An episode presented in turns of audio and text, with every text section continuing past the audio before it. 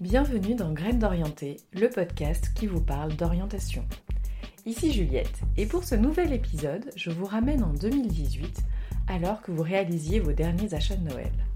Ma jeune invitée, puisqu'elle a 19 ans, s'appelle Léa Moukanas.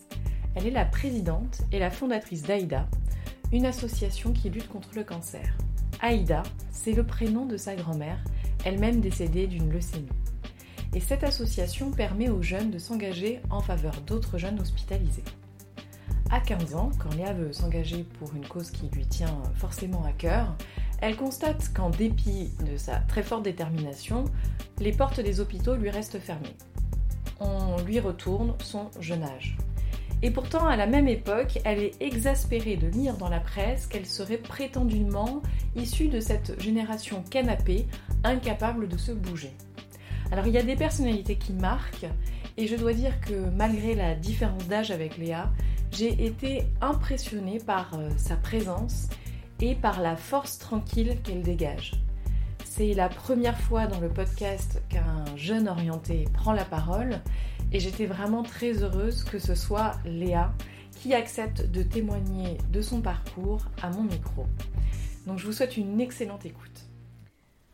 Bonjour Léa, merci beaucoup euh, de me recevoir euh, du coup dans les locaux de l'association AIDA en pleine période de rush pour vous à Noël. Pleine période de rush à Noël, il y a des cadeaux un peu partout là. Ouais, là j'ai l'impression d'être au pied du sapin, mais c'est hyper chouette. en tout cas, merci beaucoup pour ton temps. Et pour parler d'orientation, du coup, euh, ma première question, question favorite, c'est quel est le pire conseil d'orientation que l'on t'ait donné ou que l'on pourrait donner? Fais de la thune. Euh, moi, ça m'a beaucoup marqué euh, de voir qu'on on, m'a toujours dit t'as les moyens et t'as les capacités intellectuelles, de travail, de je sais pas quoi pour faire plein d'argent. Et, et, je dis pas que c'est pas important de faire plein d'argent, ça permet de faire plein de choses. Euh, Bill et Melinda Gates, ils ont fait plein d'argent, ils ont une fondation, ils font des choses géniales. Euh, donc c'est pas du tout quelque chose de péjoratif, mais ça peut pas être que euh, fait de l'argent. Ça doit être d'abord épanouis-toi et ça on le verra après, je pense. Et toi, c'est du coup un conseil qu'on t'avait, enfin un conseil, en tout cas une recommandation que on t'avait faite? Ouais, ouais, ouais, bah quand j'étais en en seconde, je voulais je voulais faire de la recherche et et parce que ma grand-mère venait de décéder d'une leucémie, et euh, c'est vrai que du coup, je, me suis dit, bah, je veux passer ma vie et essayer de trouver euh, quelque chose qui va, euh, qui va aider les malades en mémoire de ma grand-mère. Et, avant d'avoir l'idée de créer une asso, je me suis dit, bah, je, vais faire de la recherche.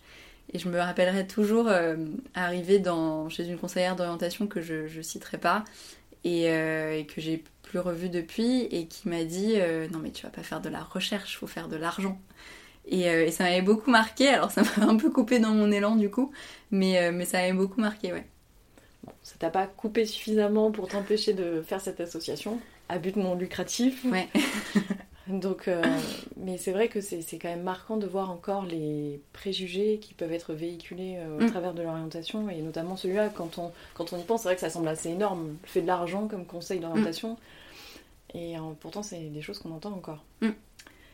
Ah, du coup, est-ce que tu peux euh, me parler un peu plus de ton parcours euh, Donc, tu as 19 ans. J'ai 19 ans. Euh, donc, toute jeune orientée, mais en même temps déjà un parcours super riche. Ouais, bah, j'ai 19 ans, je suis en deuxième année à Sciences Po. et quand j'avais 15 ans, j'ai créé une association qui s'appelle AIDA. AIDA, c'est ma grand-mère qui est tombée malade, qui a une leucémie, comme j'ai dit tout à l'heure, et qui est, qui est décédée très très rapidement. Et après son décès, j'avais essayé de m'engager dans, dans beaucoup d'associations. Sauf que ce que je me suis rendu compte que euh, quand on a moins de 18 ans en France, c'est quand même très très très dur, un, de s'engager, deux, d'être crédible. Euh, et, donc, et pourtant, à l'hôpital, il y a plein de jeunes qui, ont notre âge et qui passent leur journée dans les hôpitaux euh, et qui sont entourés d'adultes, ce qui est super important parce que c'est pas nous qui allons les guérir ni les prendre en consultation psy, etc. mais ce qui les éloigne quand même de leur environnement naturel qui est en cours, après les cours, d'être entouré de jeunes quand même donc c'est comme ça que j'ai eu l'idée en janvier 2015 avec des potes de créer l'association AIDA qui permet à tout âge, et en particulier à des moins de 18 ans, de s'engager en faveur d'autres jeunes qui sont malades. D'accord, bon, c'est vrai que c'est tout de suite assez impressionnant quand on se dit qu'à l'époque du coup tu avais quel âge? J'avais 15 ans, ouais, je venais d'avoir 15 ans. 15 ans. Euh, D'avoir eu l'initiative de fonder cette association et euh, en quoi ça a influé toi sur ton parcours d'orientation scolaire peut-être euh, plus classique? Ça, ça, a changé ma vie complètement parce que c'est vrai que j'étais j'étais plutôt une bonne élève au, au, lycée. J'avais cette chance-là parce que je crois que mes parents m'ont toujours transmis l'idée que fallait pas forcément que enfin il fallait que je travaille pour moi et qu'il fallait que je travaille pour, euh, pour réussir mais parce, pas parce que j'avais quelque chose à prouver mais vraiment pour réussir et ils m'ont vraiment donné ce, goût du travail et j'aime beaucoup euh, travailler. Enfin c'est bizarre quand je disais ça au, lycée ça me, ça me plaît de ça me plaît de travailler. Euh, en tout cas les, matières et les choses qui me qui m'épanouissent je sens pas que je travaille quand je le fais. Et donc et donc c'est vrai que j'étais voilà mes objectifs au, lycée au tout début c'était vraiment avoir des bonnes notes euh, intégrer une excellente école avoir un super beau métier euh, euh, mais, mais être toujours toujours dans la réussite. Et avec l'association j'ai appris deux choses et ça a changé mon regard sur deux choses. La première chose c'est sur le c'est sur c'est sur le fait que bah c'est pas un objectif de vie de d'avoir des bonnes notes, d'intégrer une bonne université et, de réussir entre guillemets dans la vie, mais euh, qui manque, ça manque de sens.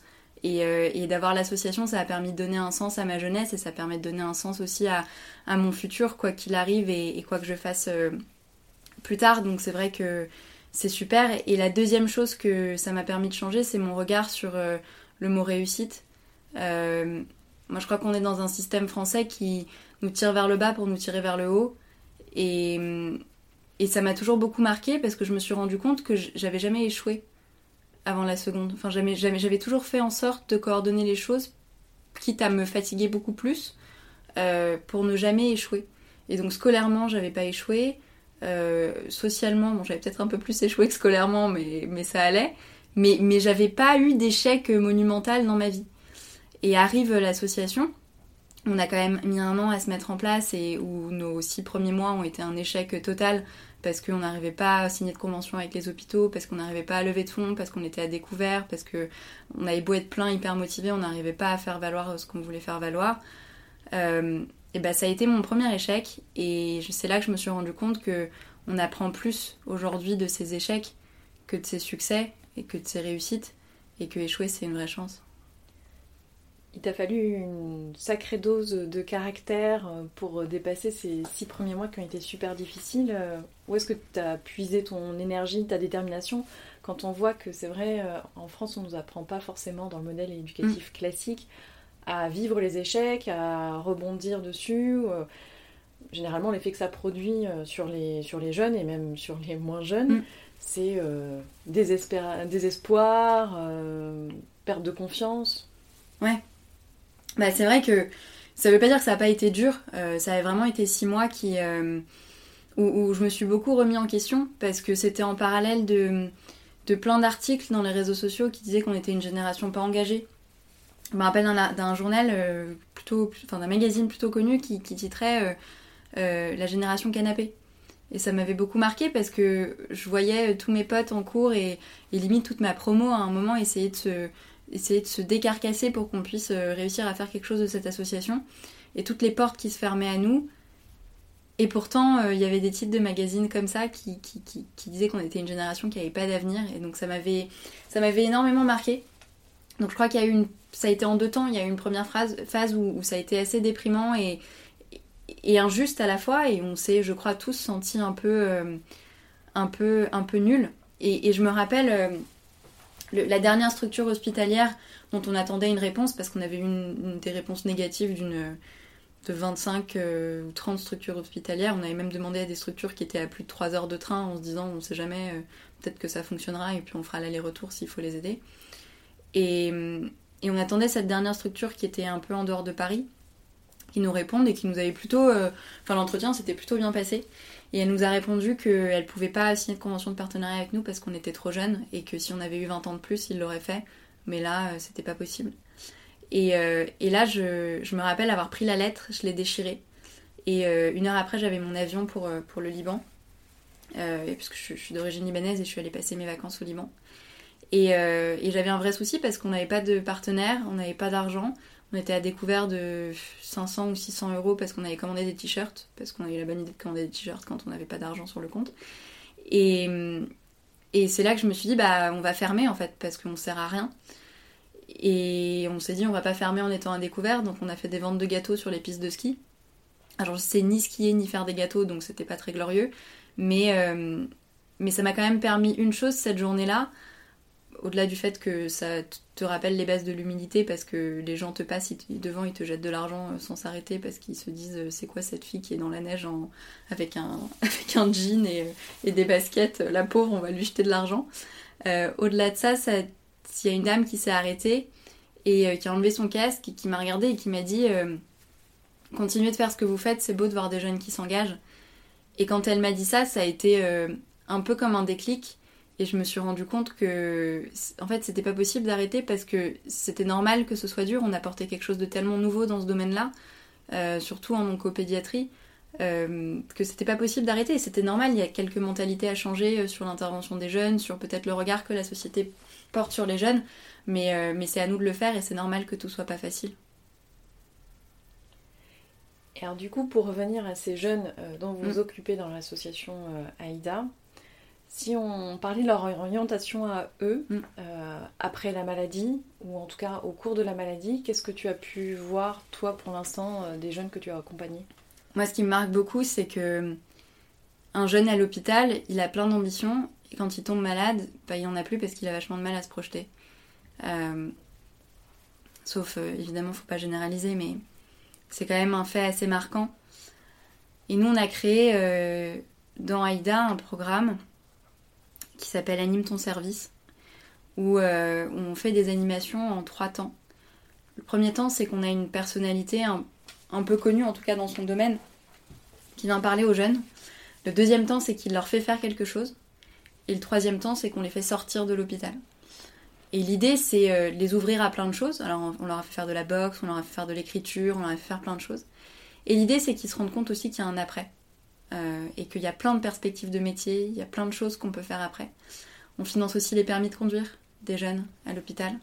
Parce que l'idée, c'est qu'ils euh, se motivent et qu'ils aient quelque chose à faire. et, un espèce d'objectif aussi en sortant de l'hôpital et de se dire, bah, à chimio, à fin de chimio plus trois mois, bah, j'ai passé mon code. Et puis ensuite, je passe mon permis et ensuite, euh, bah, je commence à taffer pour avoir une voiture, quoi. L'idée, c'est vraiment euh, leur permettre de se projeter et de leur dire, bah, c'est même pas de leur dire parce qu'ils le savent, mais de refaire surgir en eux le fait qu'il y a un futur et il y a un futur qui va être positif, quoi. Bah, du coup, ça m'amène à ma dernière question. Euh, parce que je sais que tu as des missions de Mère Noël à remplir après. quel serait toi ton meilleur conseil d'orientation? Alors, euh, ça peut être à, des jeunes, à des gens qui ont ton âge, ou même à des parents. Qu'est-ce que tu auras envie de passer comme message? Moi, je suis la reine des phrases kitsch. Euh, et du coup, le message, c'est épanouis-toi et vis tes rêves. Euh, moi, le, le, le, jour où j'ai annoncé à mes, mes parents que j'avais créé l'assaut, mon père m'a offert...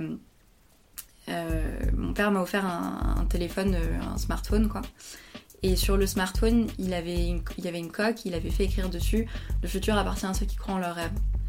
Et j'ai trouvé ça hyper, euh, hyper drôle que n'était pas du tout au courant pour l'assaut, je l'aurais annoncé le jour de Noël.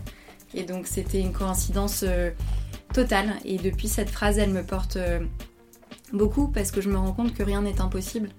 Et que à force de travail, à force de croire en, en, nos rêves, pour le coup, on, peut réussir à faire des choses immense euh, et, je crois que c'est ce qu'on essaye de faire à notre échelle au quotidien avec Aïda.